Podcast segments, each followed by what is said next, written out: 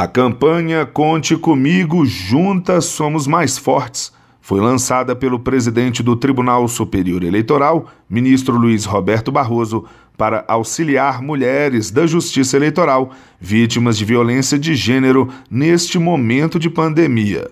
Para o presidente, nas relações conjugais não há lugar para agressão física ou moral.